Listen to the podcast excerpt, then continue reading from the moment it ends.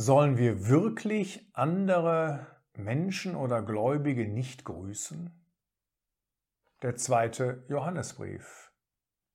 Ein interessanter Vers findet sich dort in Vers 10.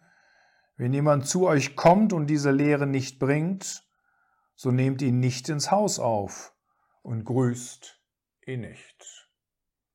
Nun, der zweite Johannesbrief und der dritte Johannesbrief sind zwei sehr praktische Briefe. Die beiden bilden zusammen eine Einheit. Wir werden das besonders am Ende des dritten Johannesbriefes noch, sehen.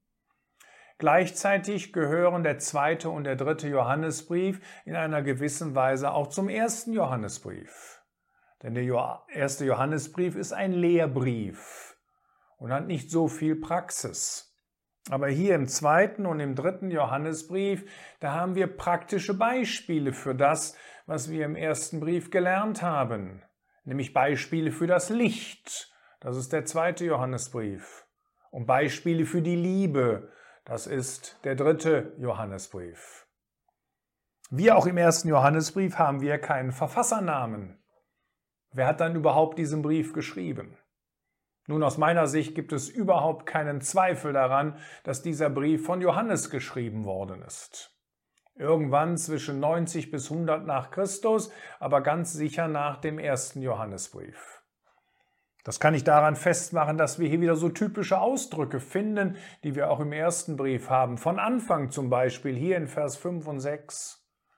Oder auch, dass der Antichrist wieder erwähnt wird, was wir auch im ersten Johannesbrief finden, hier in Vers 7. Oder die Rede von der völligen Freude in Vers 12. Und man könnte noch andere Punkte anführen. Also es ist tatsächlich Johannes, der diesen Brief geschrieben hat, wohl in einem sehr hohen Alter, denn das ist wohl der Grund, dass hier am Anfang die Rede von dem Ältesten ist.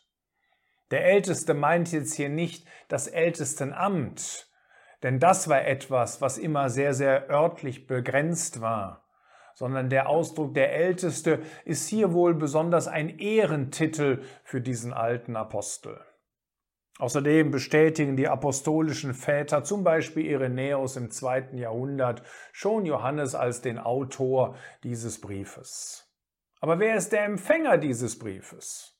Nun, diesmal ist er nicht ganz so allgemein geschrieben, wie das bei dem ersten Brief der Fall ist, denn wir haben hier tatsächlich einen Empfänger, nämlich die auserwählte Frau. Und trotzdem, wenn wir sehen, es ist trotzdem ein sehr allgemeiner Brief, denn erstens, wer ist diese Frau?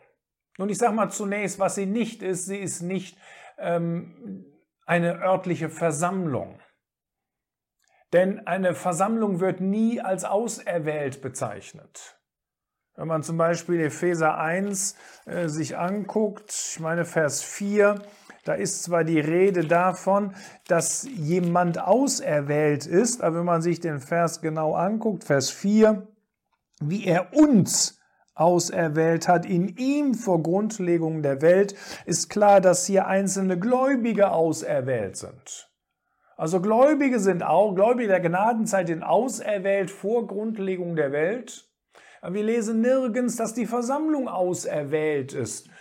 Und deswegen kann es sich hier nicht auf eine Versammlung beziehen. Außerdem, wie sollen wir dann Vers 13 verstehen? Es grüßen dich die Kinder deiner auserwählten Schwester.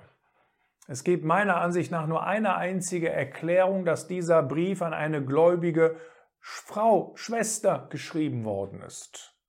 Und jetzt sehen, wie wir sorgfältig der Apostel Johannes in seiner Anrede ist. Er spricht ja nicht von der Geliebten oder von der lieben Schwester. Ja, so, solche Vertraulichkeiten, die können sehr schnell falsch verstanden werden. Und das zeigt mir auch, dass man auch selbst vorsichtig sein muss, äh, wie man andere Gläubige, gerade anderen Geschlechts anspricht dass man da schon, schon eine gewisse, ähm, ich will mal sagen, Distanz, auch wenn das vielleicht ein kalt klingendes Wort ist, aber dass man doch eine bestimmte Vorsicht an den Tag legt, dass man, dass man nicht in der Öffentlichkeit irgendwelche Kosenamen äh, für irgendwelche, äh, für, für Schwestern mal ebenso benutzt. Das könnte alles falsch interpretiert werden. Äh, wir sollen auf so einem Gebiet auch vorsichtig sein. Der alte Apostel Johannes ist das, und er zeigt uns, wie vorsichtig er in seiner Anrede ist. Und gerade weil wir den Namen dieser Schwester nicht kennen und weil uns auch der Wohnort unbekannt ist, ist dieser persönliche Brief doch wieder ein sehr allgemeiner Brief mit einer grundsätzlichen Belehrung. Zuerst wird was wunderschön Positives genannt, dass hier welche sind, die in der Wahrheit wandeln, die die Wahrheit erkannt haben, um der Wahrheit willen. Und Vers 4, die auch in der Wahrheit wandeln. Also es waren hier nicht nur solche, die die Wahrheit kannten, sondern die die Wahrheit auch in ihrem praktischen Leben auslebten. Also das, was sie erkannt hatten und das, was, sie, was ihr Leben prägte, das ging Hand in Hand. Und der Apostel Johannes sagt, das ist so wichtig, denn es gibt jetzt welche, die bringen eine falsche Lehre, die bringen hier tatsächlich eine echte Irrlehre. Es treten nämlich solche auf in Vers 7, Verführer, die in die Welt ausgegangen sind, die nicht Jesus Christus im Fleisch kommend bekennen. Das heißt, die leugnen die Menschwerdung des Sohnes Gottes, wie uns das schon in 1. Johannes 4 begegnet wird. Und vielleicht leugnen sie auch die Gottheit des Herrn Jesus, was wir eben in 1. Johannes 2 finden. Der Apostel Johannes sagt, das ist der Geist des Antichrists. Das, sind, das ist nicht der Antichrist, der hier auftritt.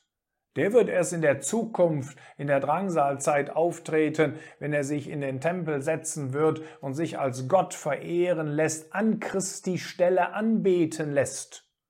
Aber sie tragen jetzt schon den Geist des Antichristen.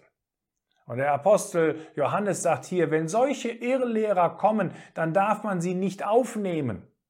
Man darf sie noch nicht einmal grüßen, denn alleine schon durch den Gruß nimmt man teil an ihren bösen Werken, an ihren bösen Lehren, an ihren Irrlehren. Das heißt, dieser Brief zeigt uns ganz klar, was Licht ist und was Heiligkeit ist. Und damit haben wir hier die praktische Seite von dem, was uns im ersten Johannesbrief erklärt worden ist. Es gibt also tatsächlich Menschen, Irrlehrer, die wir nicht grüßen und nicht ins Haus aufnehmen dürfen. Sonst haben wir ein gemeinsames Teil mit ihnen. Und das ist schon eine, eine wichtige, auch eine ganz wichtige Lektion für unser Leben. Was ist das? Was haben sie für ein Kennzeichen? Sie bleiben nicht in der Lehre des Christus. Jetzt muss man natürlich wissen, was die Lehre des Christus ist. Das ist natürlich nicht die Lehre oder die Belehrungen, die der Herr Jesus selbst brachte, als er auf dieser Erde war. Das sind auch nicht die Belehrungen, die wir im Wort Gottes finden, die die Schreiber des Neuen Testamentes aufgeschrieben haben sondern es ist die Lehre über ihn selbst. Das heißt, die Lehre über die Person Christi.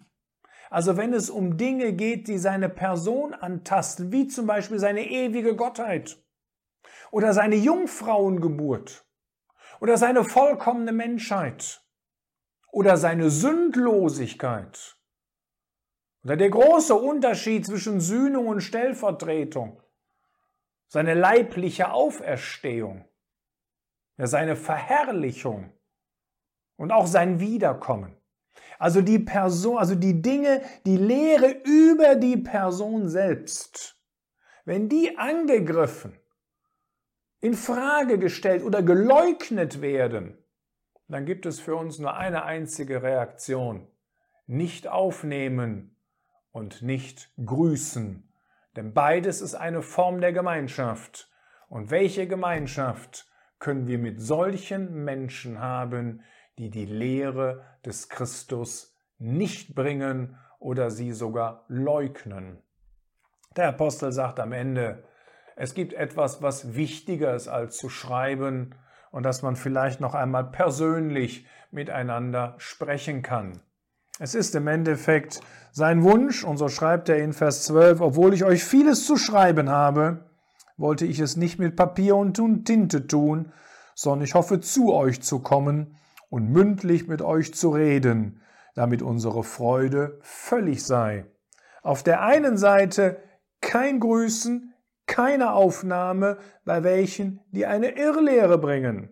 Auf der anderen Seite ein herzliches Miteinander für die, die gemeinsam in der Lehre des Herrn Jesus ihren Weg gehen.